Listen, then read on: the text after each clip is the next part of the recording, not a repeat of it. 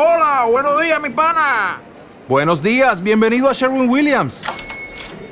¡Ey! ¿Qué onda, compadre?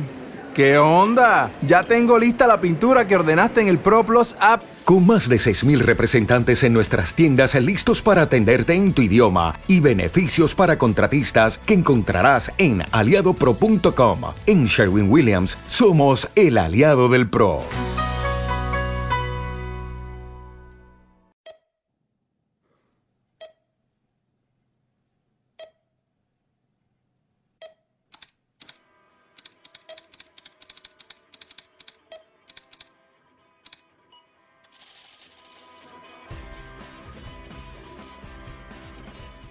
...108, programa semanal de Perdidos. La cuenta atrás ha comenzado.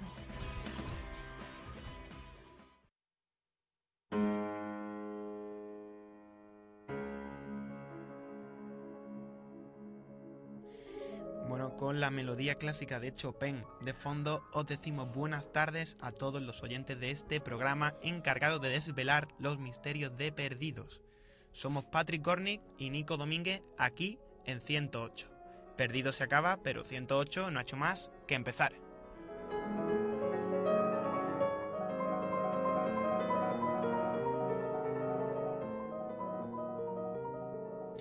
Fantasy Impromptus Opus 66 en do sostenido menor de Chopin. Eso es lo que toca en este capítulo David Shepard, el hijo de Jack, de Jack Shepard en el capítulo que hoy nos toca analizar.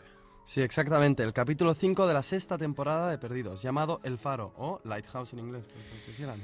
Es curioso que esta obra de Chopin que estamos escuchando es también la que Daniel Faraday en el flashback de su infancia del capítulo La variable de la quinta temporada tocaba. Es una obra muy bonita, sin lugar a dudas. Sí, tan bonita como bonito es nuestro nuevo diseño del blog. Ah, ya, ¿tenemos nuevo diseño entonces? Así es, Patrick, tenemos nuevo diseño del blog y todo gracias a nuestro nuevo colaborador, Sergio Fernández, que nos ha diseñado el aspecto de nuestro nuevo rinconcito en internet donde, como ya sabéis, podéis escuchar todos nuestros podcasts. Bueno, sí, recordamos nuestro blogspot que es 108perdidos.blogspot.com. Repetimos, 108perdidos.blogspot.com. Todo ello con letra. Y desde aquí un abrazo a Sergio Fernández por habernos diseñado el nuevo blog de 108. Sí, muchas gracias. Pero también recordamos que también podéis seguirnos vía Twitter, encontrarnos con el nombre de 108, todo en letra.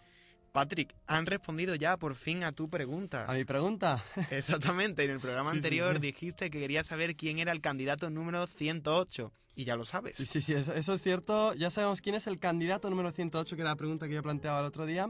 Pero, Nico, no adelantemos acontecimientos. De acuerdo, vale, no adelantaré la información. Pero lo que sí me vas a permitir adelantar antes de que comience el análisis pormenorizado del capítulo es que hoy, en 108, vamos a tener el placer de contar con Claudio Serrano. ¿No sabéis quién es Claudio Serrano? Pues vamos a escuchar su presentación. Soy Desmond. Suerte, colega. Nos veremos en otra vida. Claudio Serrano es Desmond Hume, el actor de doblaje que le pone aquí en España eh, la voz al actor Henry Ian Cusick, es decir, Y esta tarde va a estar aquí con nosotros, en 108. Y sin más dilación, ya sí que sí, empezamos el análisis del faro. Aquí comienza 108.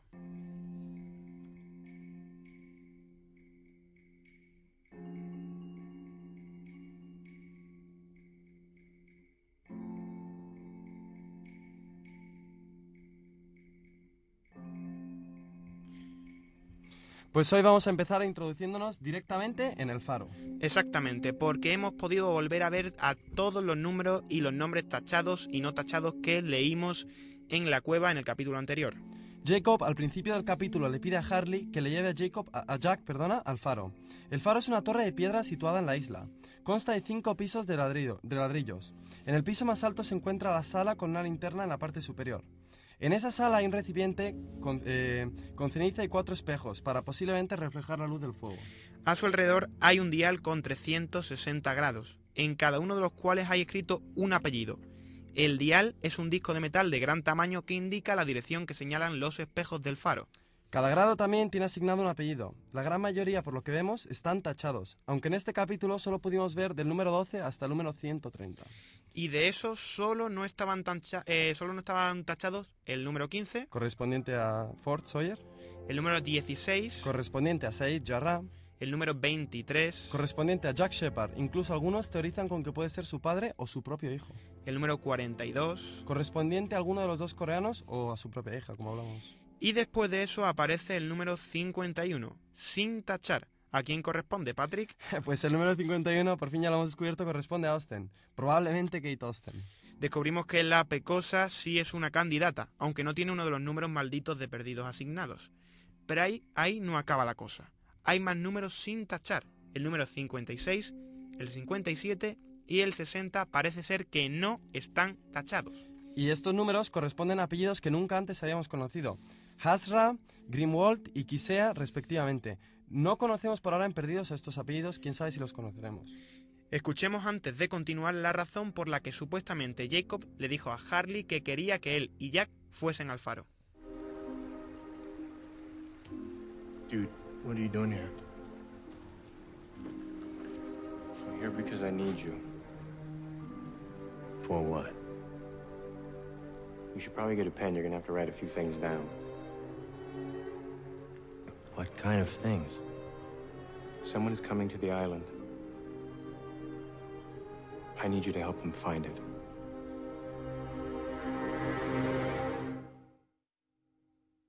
Bueno, para los que solo hayan estudiado inglés en el instituto, eh, Jacob le dice que alguien viene a la isla y que necesita que le ayude a encontrarla. Eh, ¿Serán los candidatos no tachados que no conocemos, Hasra, Grimwald y Kisea, los que están viniendo a la isla? No lo sabemos, pero ya escuchamos a Jacob advertir, antes de morir en el último capítulo de la quinta temporada, que alguien venía. Se acercan. ¿Qué? No te oigo.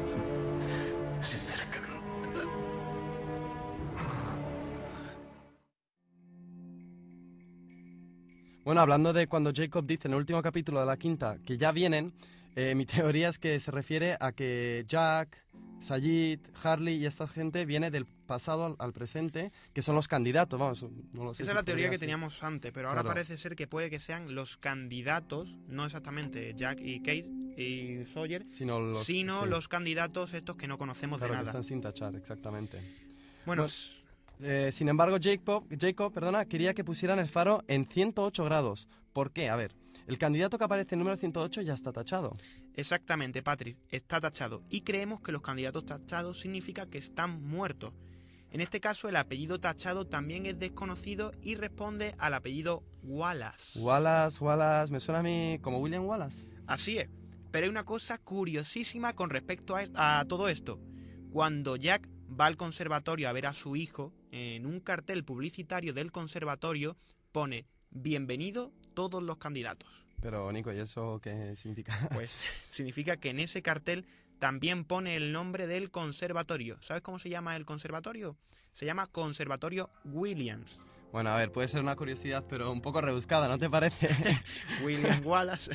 Bueno, para los que de historia anden tan flojos como yo de inglés, vamos a refrescaros la memoria. William Wallace fue un noble escocés que dirigió a su país contra la ocupación inglesa y contra el rey Eduardo I de Inglaterra en las guerras de independencia de Escocia. Murió el 23 de agosto de 1305 y se sabe que su principal objetivo era la libertad. pero a ver, Nico, ¿crees que el que está por llegar es el héroe escocés William Wallace? En Perdidos nunca se sabe, Patrick. Perdidos nunca se sabe. Eso sí que es verdad, pero vamos, lo curioso es que cada grado está asignado a una persona. Y que parece ser que al poner el dial en los distintos grados se reflejan en él imágenes de lugares fuera de la isla. Pudimos ver la pagoda en la que Jin y Sam se casan, la iglesia donde se celebró el funeral de los padres de Sawyer y la casa de los padres de Jack donde él se crió. Bueno, ver reflejado la casa de los padres eh, a Jack no le sienta muy bien y con el telescopio que hay en el faro rompe a pedazos los cristales, que puede ser por eso que Jacob quería que lo pusiera a 108 grados para que Jack lo viera. Pero esto no parece importunar a Jacob, que afirma que lo que quería es que Jack empezara a tener conciencia de lo importante que es y que los que tienen que venir ya encontrarán otra forma de llegar a la isla. Bueno, pero ahora nuestra pregunta es, ¿para qué sirve el faro? ¿Es una manera de hacer llegar a los candidatos a la isla? ¿Qué es lo que se refleja en los espejos? ¿Acaso es otra realidad alternativa o es la realidad original o la- ambas? ¿Qué puede ser? Sin embargo, en la tercera temporada, Mikhail Bakunin, en una de las primeras referencias a la lista de Jacob, dejó bien claro que Kate no estaba en la lista y dio una serie de razones muy interesantes. Escuchemos el corte del episodio. ¿Cómo llegó aquí? ¿Cómo llegó a esta isla? Me trajeron en submarino. O sea que los suyos pueden irse y volver a su antojo. Irse, sí. Pero hace dos semanas la baliza subacuática dejó de emitir señales. Hubo un incidente, un pulso electromagnético, y sería imposible volver. ¿Por qué iban a querer volver? No lo entendería. Pruebe. Me he expresado mal. Lo que quería decir es que no es capaz de entenderlo. ¿Y por qué no soy capaz? Kate. Porque no está en la lista. ¿Qué lista? El hombre que me trajo, que trajo a mis compañeros, es un... un hombre excepcional. Se lo diré de una forma más sencilla. No está en la lista porque comete fallos. Porque está furiosa. Es débil. Está asustada. Bueno, a ver, las razones por las que Kate no está en la lista, según Bakunin, son que está furiosa, enfadada, comete fallos, es débil. Sin embargo, yo esto no lo llevo muy bien a entender, porque es en parte Jacob quien provoca que los supuestos candidatos se sientan así, como podemos comprobar en la realidad alternativa. Sin la presencia de Jacob, la vida de ellos son considerablemente mejor. Recordamos como en el episodio anterior, el anti-Jacob le dice a Sawyer que Jacob ha desperdiciado sus vidas. Aceptar el puesto, convertirte en el nuevo Jacob y proteger la isla. ¿Protegerla de qué? De nada, James. Esa es la broma, no hay nada de lo que protegerla, solo es una maldita isla.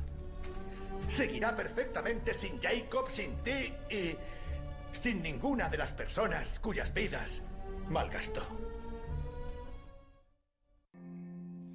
Jack, según Danny Pickett, uno de los otros en el capítulo 9, eh, si quiero, la tercera temporada, acusó a Ben de temerario por poner su vida a manos de Jack, que en ese momento lo estaba operando de su tumor. Escuchemos la razón que dio. Ben ha entrado en el quirófano. Ben ha puesto su vida en manos de uno de ellos. Sepan, no estaba en la lista de Jacob. La razón es que Jack no está en la lista de Jacob.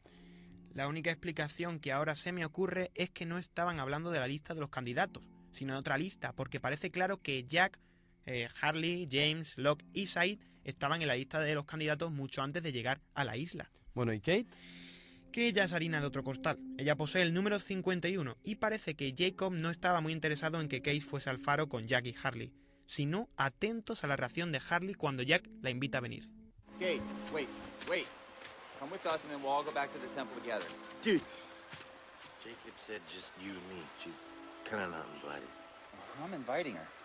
Jack, it's okay. Just go. It's all right. I hope you found what you're looking for.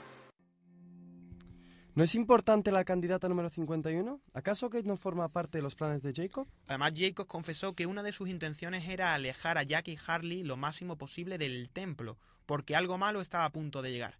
¿Es el humo negro aquello tan malvado que está a punto de llegar al templo? Jacob protege únicamente a Jack y a Harley. Los demás no son importantes para Jacob. ¿Qué ocurre con el candidato número 16, Said Jarrah?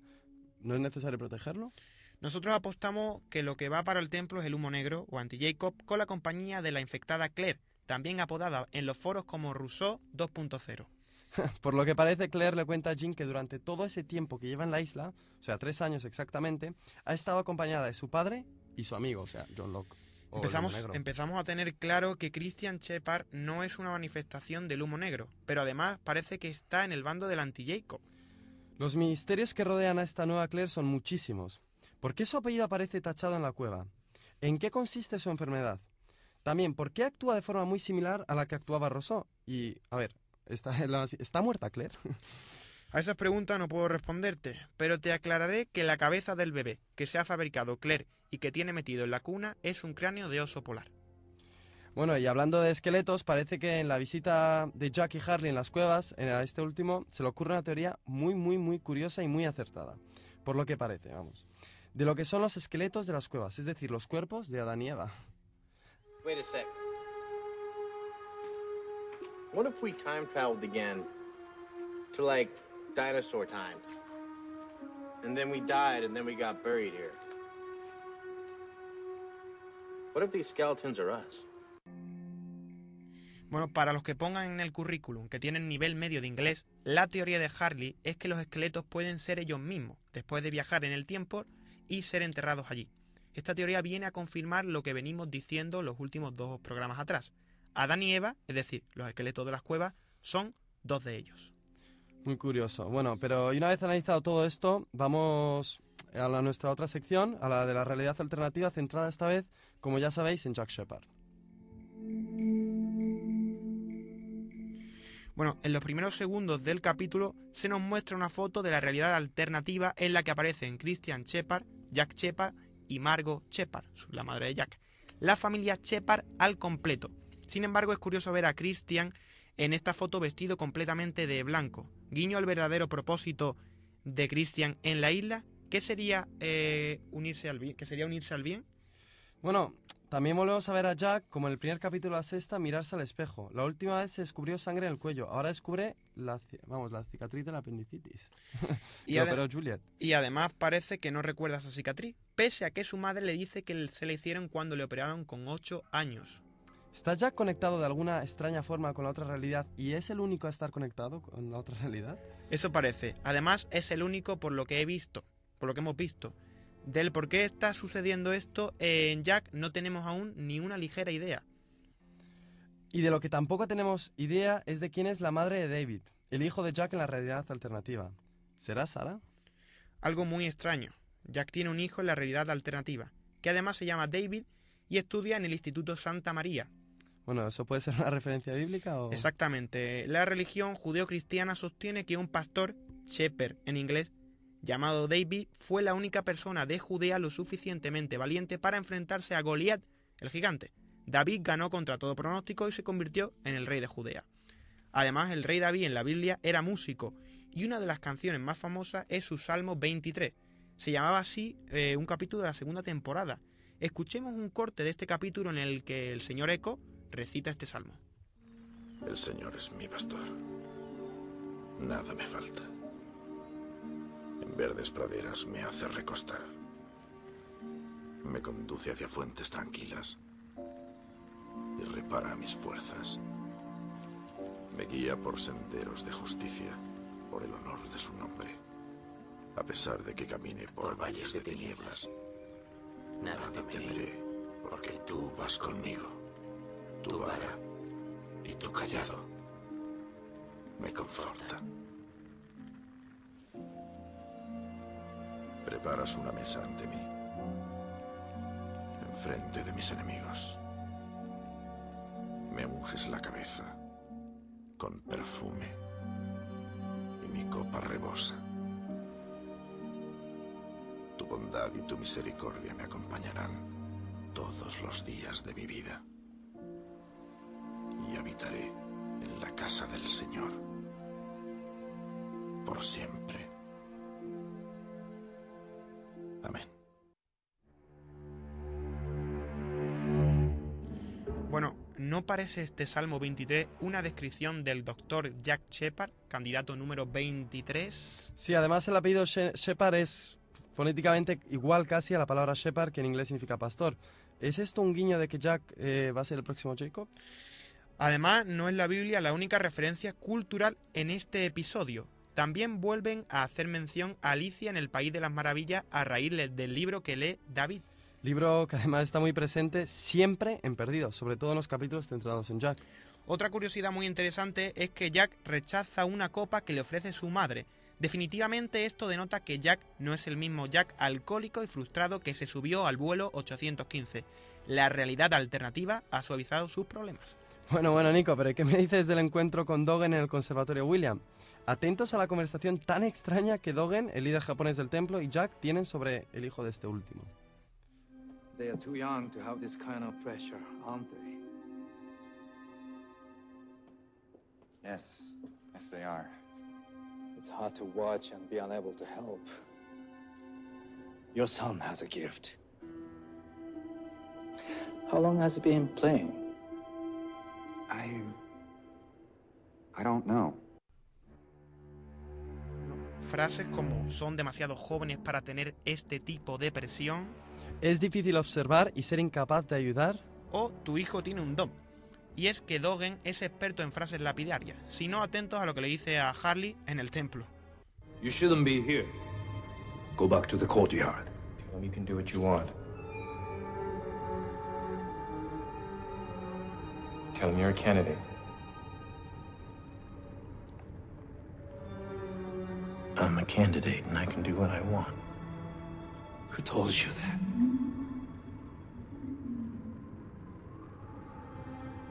Doesn't matter. Why don't you go back to the courtyard? 俺がお前を守らねばならんのは運が良かったな。でなければその首を跳ねて。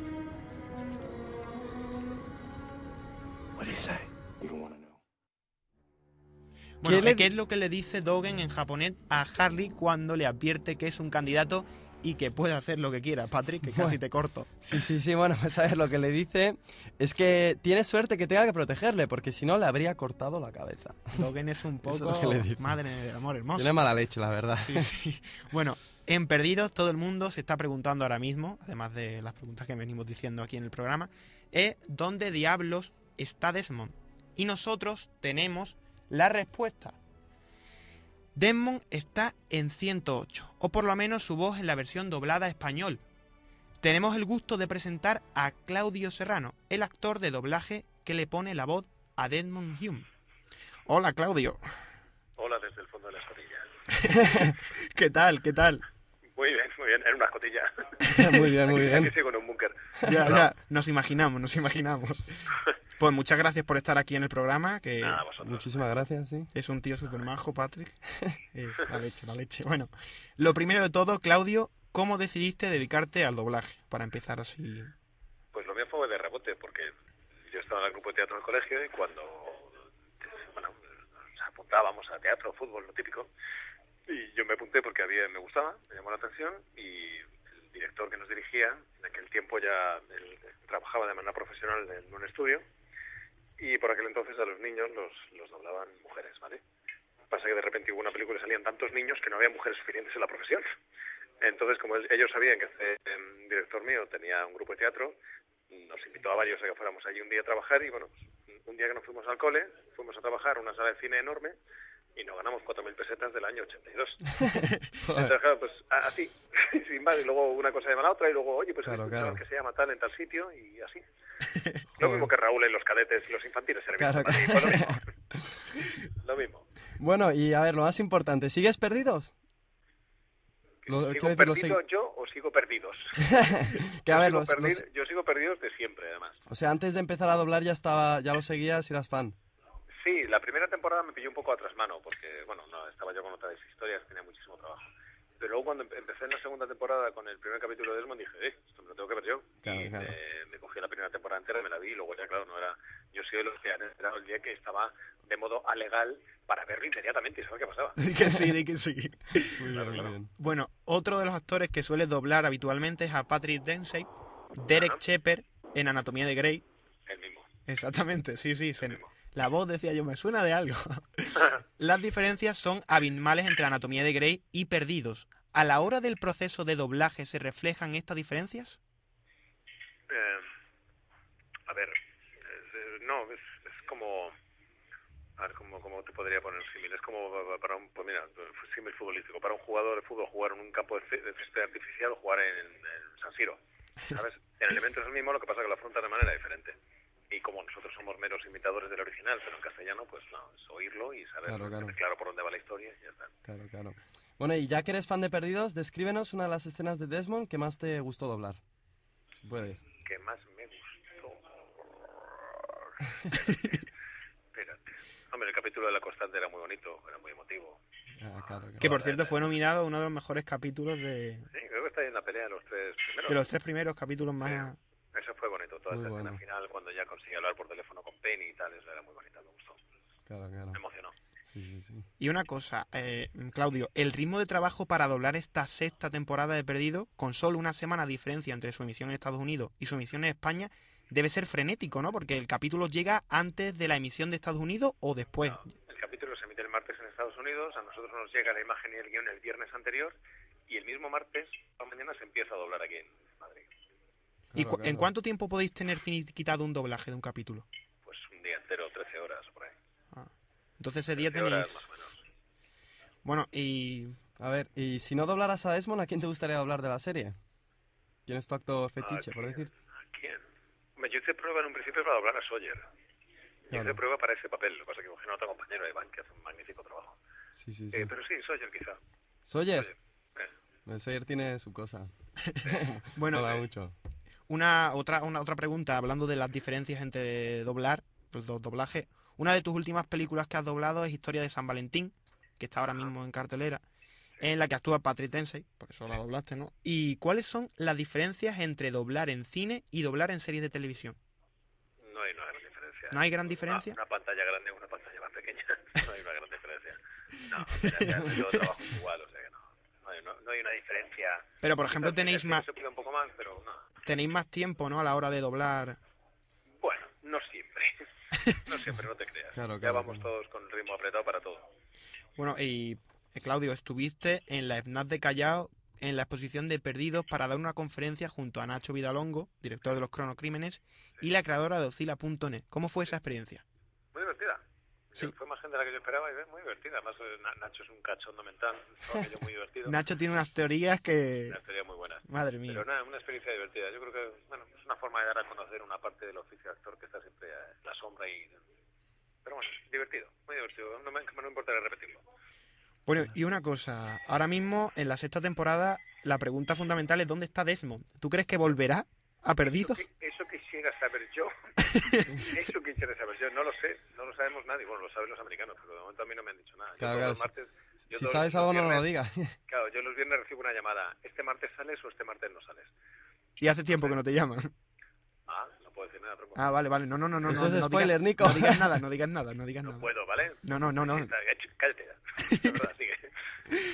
Bueno, pues nada, mm, se nos acaba ya el tiempo porque vamos aquí a contrarreloj de nosotros también. Tenemos media horita de Una programa. pena, que se nos acabe ya. y ha sido un verda- ha sido un verdadero placer Ah, tenerte aquí con nosotros Sí, sí, sí. y, y ya te llamaremos. Estás invitado cuando quieras aquí a participar. ya sabes, cuando tengas un ratito libre te vienes y estás aquí con nosotros. Vale, muchas gracias. Pues muchas muchas Muchísimas gracias, gracias. Claudio. Hasta luego. Hasta Hasta luego.